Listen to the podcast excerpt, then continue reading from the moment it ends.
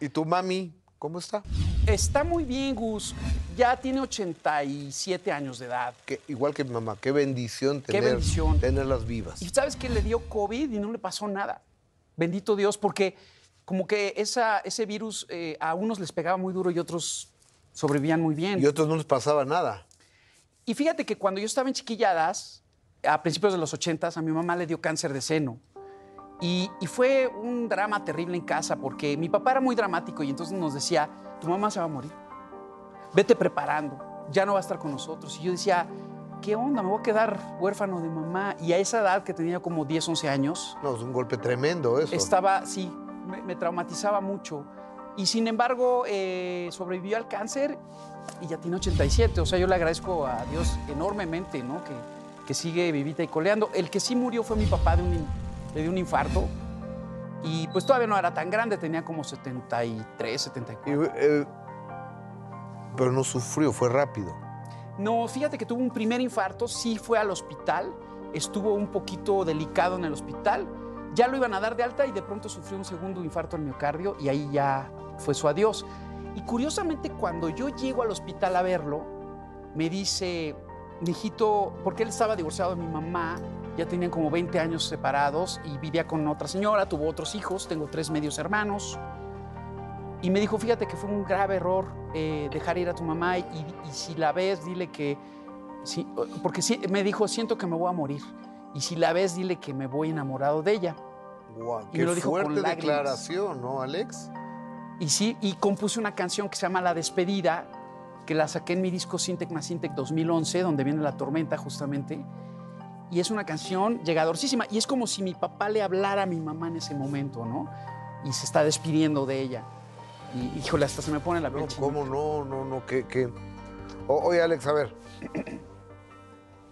¿Por qué estás en el medio artístico? Digo, yo entiendo que hay... Por ejemplo, un día Andrés García me dice, digo, tú ayudaste a Luis Miguel al principio. Y dice, Gustavo, sí, pero aunque no lo hubiera ayudado yo, con el talento de este cuate, él hubiera hecho lo que él hubiera querido. Y yo te voy a preguntar por qué estás en el medio, pero con el talento que tienes, de cualquier forma ibas a, ibas a terminar donde terminaste, en el medio. Eh, eh, me encanta el, el título del minuto que cambió mi destino, porque probablemente ese minuto pudo haber sido. El, el destino ya te tiene marcado un plan, ¿no? De Y acuerdo. yo tenía seis años de edad, estaba en la primaria y mi compañero de escuela de banca, que era mi mejor amiguito, me invita a su casa a comer y su mamá tenía una agencia de, de modelos para comerciales de televisión. Y le dijo a mi mamá, oye, están buscando un niño que salga de, de nieto de Sara García en los comerciales de chocolate abuelita de aquel entonces, en los años 70. Y, y me mandó al casting. Mi mamá como que dijo, no, no, no. Y yo, sí, mamá, quiero salir en la tele. Me manda al casting y me eligen. Y entonces lo, me acuerdo que lo grabamos en casa de Sara García. Y estaba yo ahí sentadito, fascinado porque pues me fascinaba el mundo de juguete, todas las películas de cine mexicano y la veía y decía, wow, ¿no? Y de repente eh, La nana Tomasita. la nana Tomasita. Y esto no salió de mi boca, pero de repente baja una señora muy linda, una tierna abuelita, se acerca a Sara y le da un beso en la boca. Y se da la media vuelta. Y yo estaba chiquitito y me quedé así y le dije, mamá, ¿por qué les se besaron las abuelitas? No, pues tenía yo como 6, 7 años de edad.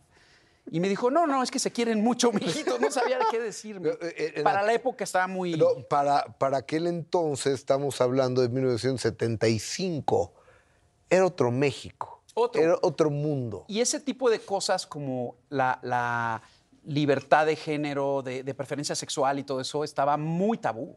Juan Gabriel, lo, lo máximo que llegó a decir el maestro Juan Gabriel es lo que se ve no se juzga, ¿no? Gran frase.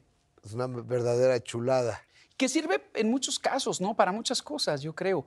Y pueden decir misa, pero realmente cómo es tu vida, eso es lo importante, ¿no? Y eso es lo que habla de ti, más que lo que digan fulano, mengano y sutano.